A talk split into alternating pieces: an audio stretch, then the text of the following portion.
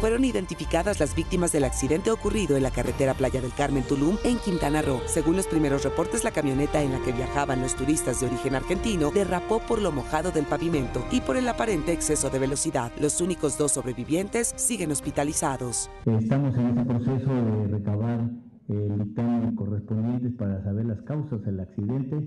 Eh, de, entrada te puedo comentar que las condiciones climatológicas eh, que prevalecían en la hora del accidente fue que perdió el control. La conductora eh, del vehículo cinco funcionarios de la Fiscalía de Veracruz y el titular de la Fiscalía Especializada en Investigación de Delitos de Violencia contra la Familia, Mujeres, Niñas y Niños y Trata de Personas fueron detenidos por el delito de incumplimiento de un deber legal. El titular de la Fiscalía Regional de Justicia tendría también una orden de aprehensión por el presunto delito de evasión de la justicia.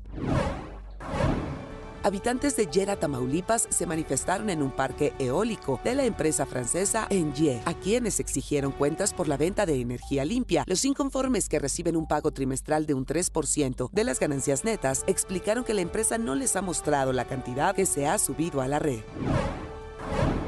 Autoridades buscan a Alexander N., acusado por el delito de allanamiento de morada. Escapó de su celda en la estación de policías en Monterrey, Nuevo León. El reporte indica que el sujeto pidió permiso para ir al baño y nunca regresó. Jesús Sesma Suárez, secretario general del Partido Verde Ecologista de México en la Ciudad de México, hizo un exhorto a los capitalinos para que adopten medidas proactivas para contrarrestar el cambio climático y sus impactos económicos, como el cuidado de áreas verdes, la preservación del agua, la gestión adecuada de residuos y el uso de bicicletas. Mediante un mensaje en redes sociales, la viuda del opositor ruso Alexei Navalny acusó directamente al presidente Vladimir Putin de matar a su marido, que de acuerdo a los informes murió después de un paseo en la prisión del Ártico, donde estaba recluido.